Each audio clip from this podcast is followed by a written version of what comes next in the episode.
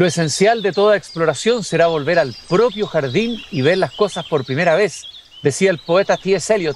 Queridos y queridas radiovidentes que al escucharnos nos ven en Antofagasta, en Temuco, Valparaíso, Viña del Mar, Santiago, los que nos siguen en pauta.cl o a través de Spotify.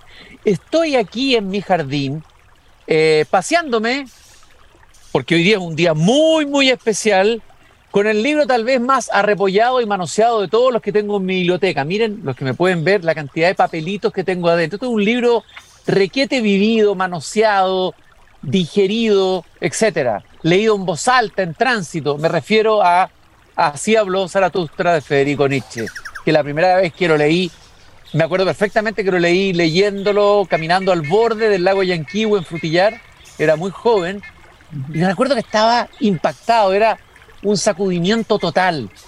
Y quiero rescatar una de las citas que seguramente marqué eh, hacia la friolera de decenas de años, eh, eh, de Zaratustra de los doctos. Me gusta estar echado aquí donde los niños juegan, junto al muro agrietado entre cardos y rojas amapolas. Todavía soy un docto para los niños y también para los cardos y las rojas amapolas. Son inocentes, incluso en su maldad. Mas para las ovejas he dejado de serlo, así lo quiere mi destino. Bendito sea. Pues esta es la verdad. He salido de la casa de los doctos y además he dado un portazo a mis espaldas. Durante demasiado tiempo mi alma estuvo sentada hambrienta a su mesa. Yo no estoy adiestrado al conocer como ellos, que lo consideran un cascar nueces. Amo la libertad y el aire sobre la tierra fresca. Prefiero dormir sobre pieles de buey que sobre sus dignidades y respetabilidades. Yo soy demasiado ardiente y estoy demasiado quemado por pensamientos propios.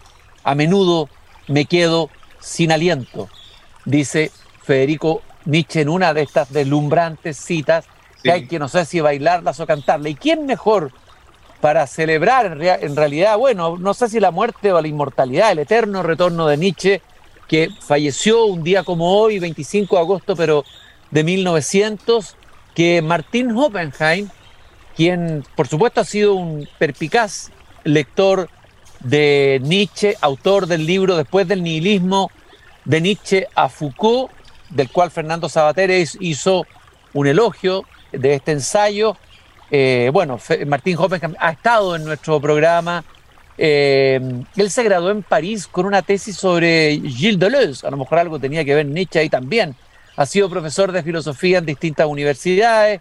Ha trabajado en temas de desarrollo social y cambio cultural en Naciones Unidas eh, sociología de la cultura, crítica literaria, autor de libros muy interesantes, eh, ¿Por qué Kafka, por ejemplo? Poder, mala conciencia y literatura, Escritos sin futuros, ni apocaliptos, ni integrados, y muchos otros libros más, eh, cuyos títulos no recuerdo ahora. Martín, qué gusto de tenerte aquí hoy día en el jardín. Bueno, un gusto, Cristian, estar nuevamente en esta conversación. y, y, además escuchaba la cita que, sacaste del Zaratustra, ¿no? Esta cita en que claramente Nietzsche toma partido por la eh, contra, digamos, ese mundo de ovejas que es el mundo de los doctos, es decir, que, es, eh, que sigue, de alguna manera Nietzsche era muy crítico de lo que llamaba el espíritu de rebaño, eh, y, y, sus disputas y peleas también con el mundo académico, que no dejan de ser interesantes para pensar el mundo académico hoy día, eran, o sea, de los doctos, ¿no? Era por ese espíritu de rebaño, ¿no? Esos, esa especie como de ritualismo en el cual uno deja de ser uno mismo para, para sumergirse en una especie como de protocolo del conocimiento, contra el cual Nietzsche, digamos, pataleó toda su vida, ¿no? En este impulso de libertad. Tú tienes toda la razón, porque uno conversa, yo converso con amigos académicos que están en, en la universidad y han hecho una vida académica, la asfixia de los protocolos. ¿Qué haría un profesor como Nietzsche en una universidad como esta? Sería imposible, ¿no es así? Sería impensable. ¿ah? Eh, Pero si ni, siquiera, ni siquiera duró la suya cuando, a mediados del siglo XIX, claro. Ni siquiera, y, hay otra cosa, hay cosas que insisten y aparecen en distintos lugares en la obra de Nietzsche, por ejemplo, esta idea de los pensamientos propios, ¿no? Quemado por pensamientos propios, eh, critica a los que han buscado pensamientos que otros han pensado, ¿no? Eh, sería interesante detenerse en eso, tal vez. ¿A qué se está refiriendo ahí Nietzsche? ¿A la idea de que puede existir un pensamiento original desligado completamente de la cultura, de la historia, del pensamiento, etcétera? O sea, sí, no, porque Nietzsche es muy hijo, digamos, de una cultura, que es de la, de la cultura europea del siglo XIX y de la tradición judio-cristiana, contra la cual él se revela. Pero el mero hecho, digamos, de ser él eh, un, un, pero enconado crítico de la cultura que lo rodea, muestra también que tiene una relación de dependencia con el conocimiento de la época, ¿ya? aunque sea bajo la forma de la disputa, de la forma de la confrontación. Ahora, de todas maneras, el, en el Zaratustra que tú citabas, lo que más se cita del Zaratustra, que es el, e, esta, esta especie de, relato de las tres metamorfosis del espíritu, eh, donde Nietzsche propone una figura final, ya redimida, libre, inocente, que es la figura del niño, ¿no? Y la figura del niño es la figura de alguien que nace como un poco ex nihilo, desde la nada, ya capaz como de desempolvarse de toda la tradición que le precede, eh, en, una, en una ilusión quizá una ilusión ¿no? que, tenía Nietzsche, que era el de poder renacer eh, eh, en, una situación de inocencia extrema, ¿ya? que es precisamente esa situación de estar emancipado de la tradición y del conocimiento que le precede. De, alguna manera esa inocencia, lo que él hablaba, ese santo decir sí, la inocencia del devenir, ¿no? Cuando habla del, del, camello, el león, pero la etapa final del desarrollo es la que lleva al niño, lleva mucho la atención eso, ¿ah? esa imagen. Mira, en esto, en esto del, claro, el santo decir sí, que también tiene que ver con otro concepto que Nietzsche usa bastante, que es el amor, el amor fati, ¿ya? Que es como abraza, tu, abraza tu propio destino, ¿no? Mm, mm. Eh, deviene el que eres, conviértete en el que realmente eres, ¿ya? Deviene el que eres. Que también eso, la inocencia del devenir tiene que ver con eso, con convertirse en el que uno realmente es, ¿no? O sea, eh, de alguna manera sacarse de encima o de adentro las miradas que uno ha internalizado y que son de otros. ¿Mm? Eh, eso, siempre está ahí en Nietzsche. Eso, eh, es un precioso trabajo si uno lo tomara a un nivel más humilde personal, ¿no? Como de autotrabajo. Claro, sí. es interesante. Ahora, eh, cuando tú dices, sé tú quién eres, eso, eso, eso me, resuena una frase de Pindar, el poeta griego, el imperativo pindárico, sé tú quién eres. Claro. Eh, hay, algo, hay algo ahí, bueno, desde luego la, la, ligazón profunda de Nietzsche con los griegos, ¿no? Claro, claro, claro. El sé tú quién eres ese. Y, eh, eh, y la inocencia del devenir, esto que tú mencionabas también, ¿no? Del, de Nietzsche, que tiene que ver con el niño el Zaratustra también, es la idea de que, de que el, devenir, porque hay filosofías del ser, ¿ya? Las grandes metafísicas o las ontologías, en fin, el ser trascendente, eh, ciertos principios trascendentales que nos rigen desde alguna parte, o la idea de que tenemos en la conciencia unas reglas que son inamovibles, que nos permiten eh, percibir la realidad, etc. Pero hay, una, hay filosofías que en lugar de tener el ser como centro, tienen el devenir como centro. Y Nietzsche se reclamaba a él hijo de Heráclito, el filósofo presocrático, digamos, que afirmó que básicamente lo que hay es devenir, no un ser, sino... Claro, o sea, el, opuesto a Parménides, ¿no es cierto? claro, esa, fue la, guerra que ganó Parménides, porque, digamos, ah. después siguió Platón, que era un metafísico, es decir, que afirmaba una filosofía del ser, sobre todo. Pero en el caso de la, de la inocencia del devenir, claro, el devenir es inocente en el sentido de que todo proceso es un proceso de dejar de ser y llegar a ser, ¿ya? Y es como, es como interno o intrínseco a la naturaleza de la realidad tener este movimiento. Y Nietzsche incluso hablaba de la realidad como una especie de baile de formas. El devenir no es más que, no conoce más que formas. En fondo, incluso todo lo que, todo lo que acontece, visto desde la perspectiva del devenir, ¿ya? de que una cosa lleva, va pasando a otra, es como un, desfile de máscaras, un juego de personajes, una transmutación de formas interesante, eh, y claro, y en ese cambio uno no tiene por qué ser leal a cosas en las que fue en el pasado, hay también una liberación. En tu libro, en la página 271, en el libro que citábamos al comienzo, después del ninismo, citas una cita maravillosa de Nietzsche, que a mí me, fascina cuando, cuando dice él, esto es de humano demasiado humano, ¿estamos obligados a ser fieles a nuestros errores, aún sabiendo que con esta fidelidad dañamos a nuestro yo superior? No, no hay tal ley, no hay obligación de este género. Debemos ser traidores, practicar la infidelidad, abandonar constantemente nuestro ideal es muy liberadora. Es muy, es muy liberador, es muy también eh, polémico en cierta forma también, ¿no? Esta idea como de, dejar de, de, como eh, renunciar a ciertas convicciones que de alguna manera son las convicciones que nos, nos, han dado un lugar, un rostro y una legitimidad frente a otros, ¿no? Entonces renunciar a ciertas convicciones por un convencimiento genuino, por lo demás, ¿no? O porque, el tiempo, porque pasó el tiempo, cambiaron las cosas. Lo mismo cuando Nietzsche postula las virtudes del olvido, ¿no? Yo creo que tiene mucho que ver también, como una especie de santo olvido que, mucha gente reaccionaría y diría, no, pero el olvido es una falta de responsabilidad, es una falta de consistencia, es una ingratitud con lo que hemos recibido, en fin, ya, es una falta, la memoria tiene que preservarse a toda costa. Pero claro, él habla, habla de ese olvido que permite, que permite la libertad, permite respirar, permite una plasticidad interna. ¿Mm? Oye, Martín, eh, desde luego es imposible no preguntarte, voy saltando de un tema a otro, porque Nietzsche, la verdad que cada uno de estos temas daría o para un seminario o para un libro entero, pero quiero saltar a un tema que, es casi un cliché, pero que tiene tantas lecturas distintas. La, idea de la muerte de Dios, vale la pena recordar ese fragmento impresionante, creo que lo hemos comentado otras veces, el hombre frenético que va por la calle diciendo, Dios ha muerto, Dios ha muerto, y nosotros lo hemos matado, vosotros y yo, ¿no es así? Y tú citas eh, en tu libro, eh, citas una frase que, es soberbia de, Albert Camus en, el hombre, el hombre revolté, el hombre rebelde. Nietzsche no formó el proyecto Matar a Dios, sino que lo encontró muerto en el alma de su tiempo. O sea, no es el asesino de Dios, Nietzsche. Claro. Sino que es como el que dio cuenta de que Dios, o sea, como el, el que fue a constatar la muerte del Oxiso, ¿no es cierto? Claro, tal cual, sí, sí. Y bueno, y hace una, no solo el que fue a contratar, también es el que hace una muy minuciosa autopsia de ese cadáver, ¿ya?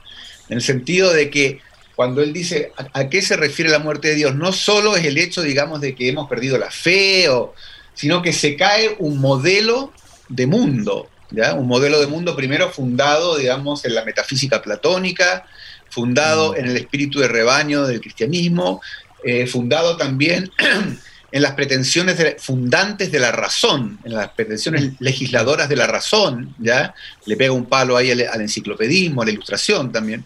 Entonces la muerte de Dios eh, eh, es una muerte de muchas cosas, eh, es una muerte que llega hasta, hasta prácticamente hasta mediados del siglo XIX en términos de aquello que va enterrando y deja por lo tanto al ser humano, y ahí está el drama por un lado y la promesa por el otro, deja al ser humano desnudo la intemperie, ¿ya?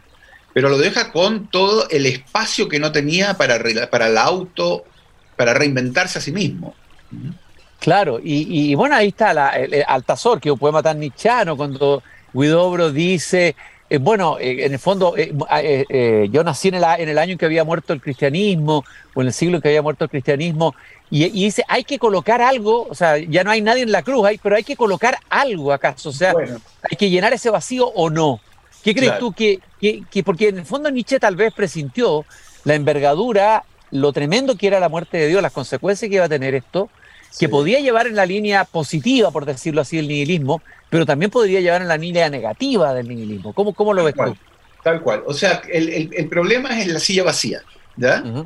O sea, Nietzsche estaba consciente de que la silla vacía era un problema. Ahora, lo que Nietzsche postulaba era que teníamos que tener suficiente libertad para no tener el reflejo de querer ir y llenar esa silla cuanto antes, sino más bien poder como prescindir de la silla. Eh, y el, por supuesto que el nihilismo tiene esa, es bifronte, tiene esas dos caras. Básicamente el nihilismo en, en, eh, en el lenguaje ordinario tiene una connotación negativa. El nihilismo es no creer en nada, el nihilismo es la perplejidad, es andar a la deriva, es la falta de valores a los cuales atenerse, ¿ya? Es la caída en una especie de pozo sin fondo del escepticismo también. Eh, y, y, es cierto, pero el nihilismo también tiene, y yo creo que Nietzsche lo apuesta por eso, tiene una especie como de de dimensión de purgatorio, aunque no, la palabra es, desafortunada porque Nietzsche quiere deshacerse de esa jerga, ah, pero o tiene más bien yo diría como la función alquímica de transmutación. Hay que pasar por el desierto, hay que atravesar el desierto, ¿ya? Incluso el león de Zaratustra tiene que atravesar el desierto, ¿ya? Eh, y, el nihilismo significa básicamente como poder lidiar, poder entrenarse y finalmente poder sobrevivir en un mundo donde no hay un referente trascendental, donde no hay un valor absoluto, donde tenemos que pararnos sobre nuestros propios pies, o como dice Nietzsche, pararse sobre el abismo.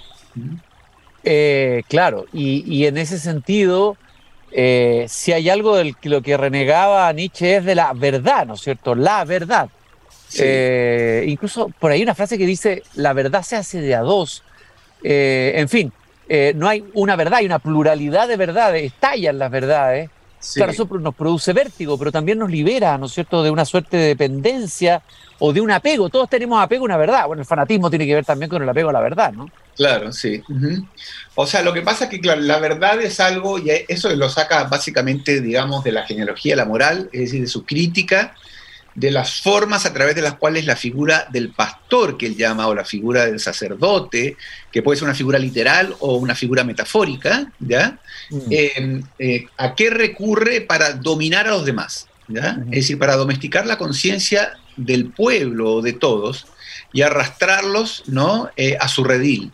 Y básicamente tiene que ver con la verdad, es decir, con la idea de que hay alguien que se atribuye la capacidad de interpretar una palabra divina de manera tal que nadie más que él puede interpretarla de la manera correcta. Entonces la verdad, originalmente, en ese sentido, ¿ya? es la capacidad reservada a alguien para leer un principio trascendental, ¿ya? oculto, esquivo, etcétera, transmitírselo a los demás bajo la forma de una moral y de un deber.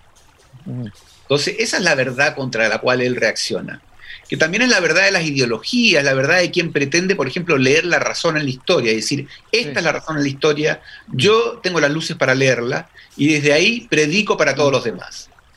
Oye, Martín, eh, eh, bueno, la, lucha contra la moral eh, de Nietzsche, genealogía de la moral, etcétera, también carga de otra manera el tiempo el instante. Hay un fragmento de tu libro muy interesante en la página 269 en que dice, lo que se desea, tú estás hablando ahí, que retorne eternamente es el instante no separado de su plenitud de sentido. En esto se opone a la conciencia moral, donde el presente y la plenitud están siempre separados, o donde, la, donde la plenitud está siempre diferida en el tiempo. O sea, cuando nos liberamos de la conciencia moral, también aparece una plenitud de sentido que no existía antes, diferente a la, que, a la de antes, digamos. Claro, aparece esa posibilidad. Es decir, la idea, digamos, tradicionalmente hay una... hay un libro precioso de, de Gianni Bátimo eh, sobre Nietzsche que se llama El sujeto y la máscara, mm. en que él habla precisamente de la coincidencia entre presente y plenitud, o presente y plenitud de sentido. Mm. Es decir, que en el presente, porque normalmente en nuestra vida cotidiana y en la vida de todos, el presente está, la plenitud está a medias, nunca es, es, raro que se dé como, se dé un momento pleno, pleno, pleno. Pero en el, eh, lo que Nietzsche dice básicamente es que es, bueno, que forma parte de las escatologías, forma parte de las ideas, digamos, de que la salvación está más adelante, de que la redención es una redención que lograremos después de largos esfuerzos, ¿no? O la liberación también, ¿no? Después de un largo esfuerzo. Eh, entonces es como la plenitud es algo que se promete hacia adelante y por lo tanto se niega como presente. Cuando Nietzsche tiene esta especie de iluminación en Sils María frente a esta piedra, en este peñasco, ¿no? que se le revela el eterno retorno, ¿ya? Eh, por un lado se le revela el eterno retorno como una condena. O sea, aquello que estás viviendo estarás, o que vives o que has vivido, estarás condenado a que se te repita una y mil veces de aquí en adelante. Nunca se te terminará de repetir. Entonces uno enseguida piensa, uy, qué miedo, ¿no? Porque hay momentos que uno no quisiera que se repitieran. Pero por otro lado, y esa es la gracia de la plenitud del instante, es el mandato que Nietzsche infiere o plantea y que más o menos se formularía del, siguiente modo, es abraza este momento, ama este momento con tal plenitud que desearías que volviera y volviera y volviera eternamente, ¿no? Mm. Entonces eso es lo que, ese es como el termómetro de la plenitud del instante el deseo de, su eterna recurrencia. ¿ya? Pero es lindo porque nos dice su prolongación al infinito. No es que se estire el momento, sino que su recurrencia eterna. O sea, que vuelva siempre. Bueno, es hermoso y tremendamente misterioso, ¿no? Eh, yo creo que la, idea del eterno retorno es una idea más inacible, eh, creo yo, de Nietzsche, ¿eh? la más difícil tal vez de decir, formulada un poco al final, ¿no? Sí. ¿Ah? hay, hay, claro, hay, distintas visiones del eterno retorno. Por ejemplo, el, Gilles Deleuze, que fue mi... Eh, aprovecha a decirte, lo que pasa, Gilles Deleuze me dirigió la tesis, pero mi tesis era sobre Nietzsche, porque mm. Deleuze era uno de los expertos en Nietzsche ah. Y en su libro, que fue muy consultado, que era Nietzsche y la filosofía, publicado en 1962, eh, cuando aborda el eterno retorno, hace una especie de interpretación algo personal que se le ha criticado un poco. Mm. Y es que el eterno retorno tiene como metido en su chip una función selectiva. Es decir, que el eterno retorno es una oportunidad para mejorar el momento en su recurrencia.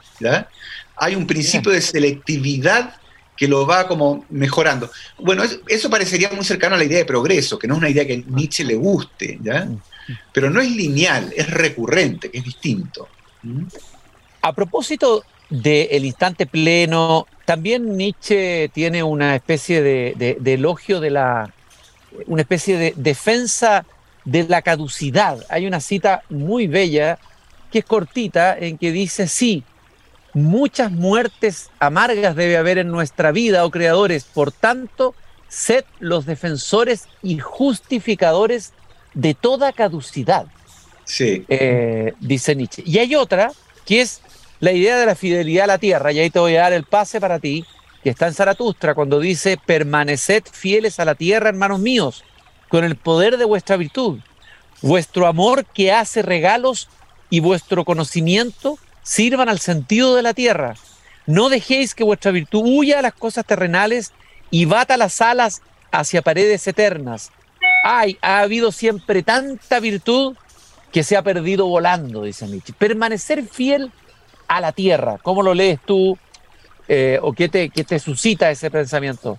O sea, por un lado es en oposición ¿ya? Eh, a, la, eh, a la idea de los valores que están como por encima, las ideas, el mundo de las ideas platónico, los ideales, ¿ya? los dioses. en fin, es, la tierra como el, el, lugar irreductible de esta especie de filosofía mm. inmanente, donde no hay un más allá. ¿ya? Donde lo sagrado es aquello que pisamos. Hay una sacralización de la naturaleza en Nietzsche también, que él claramente la tiene, la tiene como heredero de los filósofos presocráticos, de los filósofos de la naturaleza, de la fisis. ¿ya? Entonces, eh, este canto a la tierra, esto de, eh, como de, eh, de alguna manera, honrar la tierra y dedicarle a la tierra nuestros esfuerzos y logros, ¿ya? es es em, eh, una declaración, yo diría, no, no de panteísmo tanto, aunque podría ser un poco de panteísmo, es decir, de la idea de que, eh, de que la Tierra es la que está animada por energías divinas, ¿no? y eh, que no está más allá o afuera, sino que está todo acá, acá adentro, ¿no? que también tiene algo de presocrático. yo creo que hay algo de eso en Nietzsche, ¿ya? sin que él se declare panteísta propiamente tal, pero sí se declara en un momento muy afín al politeísmo, y el politeísmo del, Olimpo, que aparece en el origen de la tragedia de Nietzsche muy fuerte, eh, tiene que ver con eh, una no separación entre el mundo de los dioses y el mundo de la naturaleza, como que están entremezclados. Eh, y, entonces yo creo que la propuesta de Nietzsche es tanto por oposición, esta propuesta del amor a la tierra, por oposición a los ideales, a, la metafísica, en fin, y por otro lado porque hay en Nietzsche este, esta especie, no sé si de nostalgia, añoranza o apego a, una filosofía presocrática eh, que es más, más como de la naturaleza. Bueno, el otro elemento que, bueno, es tremendamente, yo diría, contemporáneo, es la rehabilitación o, valoración o revaloración del cuerpo. Cuando habla de los despreciadores del cuerpo, y él habla de que el cuerpo es una gran razón, una pluralidad dotada de un único sentido y luego dirá, hay más razón en tu cuerpo que en tu mejor sabiduría. A ver, bueno, filosofía, pensamiento y cuerpo, pues, eh, cuerpo y pluralidad, a ver cómo... Que, Claro, claro, esto es muy, es muy, es muy moderno, o sea, mm. esto muestra un Nietzsche, como él mismo decía, un Nietzsche intempestivo, que habla lo que se va a hablar 100 años después, ¿ya? Mm. Es notable que el libro de nuestro querido amigo desaparecido José Jara, Nietzsche, pensador póstumo, dice, sí, sí, él dice, quiero mostrar cómo en lo que hay en Nietzsche es una filosofía del cuerpo, ¿ya? Esa es su, apuesta, ¿no? Y requiere, quiere reconocer en Nietzsche eh, una filosofía del cuerpo. Ahora, la filosofía del cuerpo puede tener, el cuerpo puede significar muchas cosas, porque también Nietzsche, en cierta forma, es un gran predecesor de Freud, a pesar de que Freud le dio poco crédito, pero esta idea, digamos, de que, eh, de que está en, la memoria está anclada en el cuerpo, ¿ya? en deseos, en deseos reprimidos, ¿ya? de que es mucho más lo que no sabemos en nuestra cabeza mm. respecto a lo que hay dentro nuestro que lo que sí sabemos, es decir, la idea de un inconsciente, que sería parte como del cuerpo también. Es decir, en ese sentido yo creo que la filosofía del cuerpo es antesala ¿ya? de la teoría del inconsciente y de cómo la, eh, el yo se forma finalmente a partir de una de un cuerpo reprimido, de un cuerpo donde los deseos tienen que ser elaborados, etc. Y por otro lado, es, es la idea de que eh, es como lo mismo cuando uno dice el corazón tiene razones que la razón no entiende. Pascal, ¿no? Pascal, claro. Claro, que, es la, que, es la, idea, digamos, de que hay, hay, mucho, mucho de lo que nos mueve, ¿no? Tiene que ver con nuestros sentimientos, con nuestros deseos, con nuestras pulsiones, ¿ya? Eh, con nuestras debilidades, con nuestras enfermedades, en el caso de Nietzsche, él habla mucho de sus enfermedades, y que finalmente eh, también en algún momento afirma Nietzsche que mucho de lo que pensamos, ya en el fondo lo podemos retrotraer a nuestros padecimientos, eh, a, nuestras, a nuestros deseos, ¿ya? a nuestros instintos, palabra que usa mucho Nietzsche. Oye, a propósito de ese, de lo que hablaba de la salud, tal concepto de la gran salud, en Eke Homo, Eche Homo, dice, me puse a mí mismo en mis manos, me sané yo a mí mismo. La condición de ello es estar sano en el fondo. Un ser típicamente enfermizo no puede sanar, aún menos amarse él a sí mismo. Para un ser típicamente sano, en cambio, el estar enfermo puede constituir incluso un enérgico estimulante para vivir, para más vivir.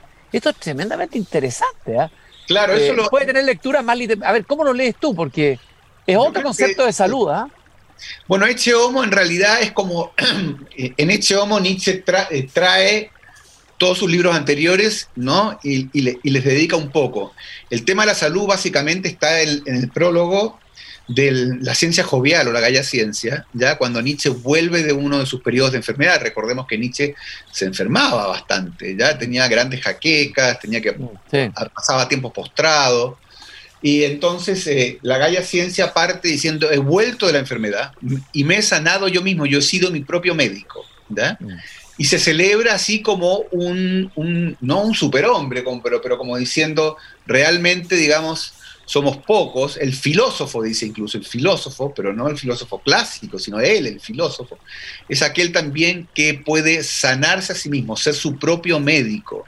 Y el sanarse a sí mismo también es muy interesante porque tiene que ver, y ahí lo menciona Nietzsche, con cambiar la perspectiva que uno tiene sobre su propio cuerpo. ¿Ya? Es decir, mirarse a sí mismo de una manera distinta. Entender que hay muchas saludes y no solo una salud que está prescrita por los médicos.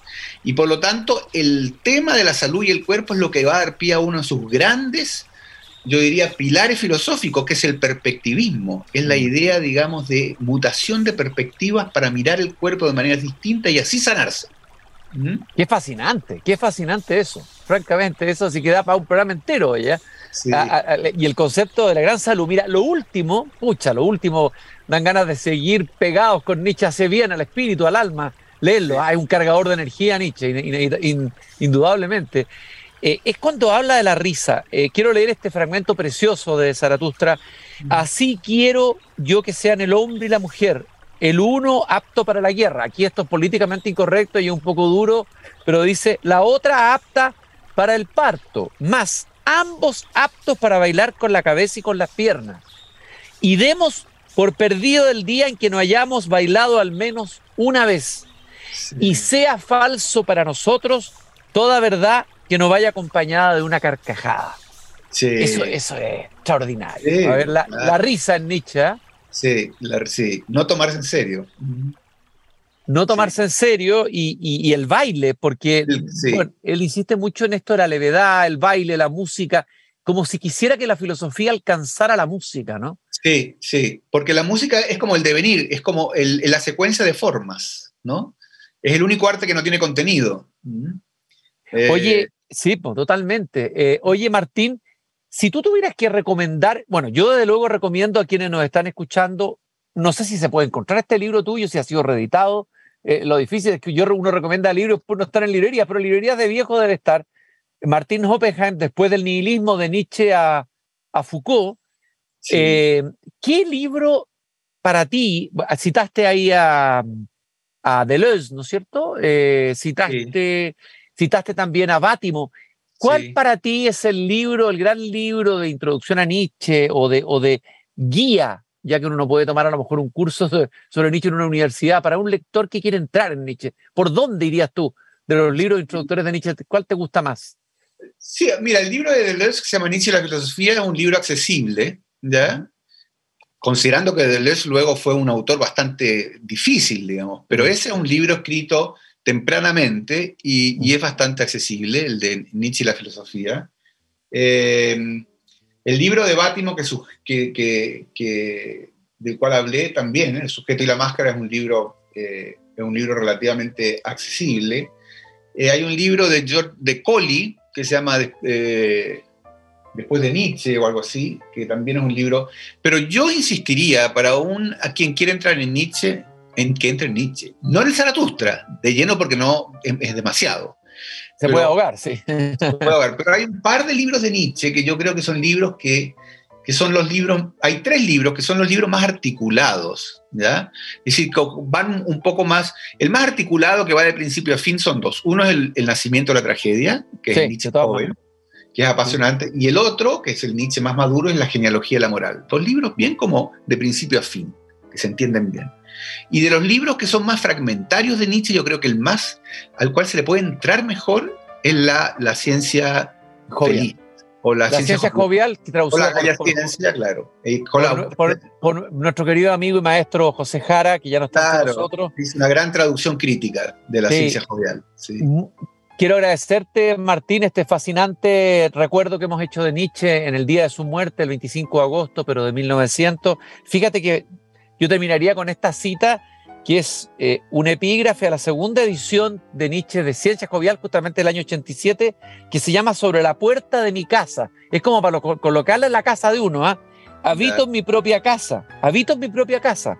Nadie, nada he imitado a nadie nunca y me burlé de todo maestro que no se haya burlado de sí mismo, dice mm, eh, Nietzsche. Qué bueno, ¿no? Bueno, bueno. Genial. Gracias, Martín. un, gusto, haberte tenido aquí en el jardín. Ok, chao, un, gusto. Muchas gracias por tu tiempo y nosotros nos encontramos mañana nuevamente aquí en este jardín, bailando hoy día con Nietzsche. Y no olviden nunca esa frase de Voltaire que siempre digo al final del programa, que está al final del Cándido. Hay que cultivar el propio jardín. Hasta mañana.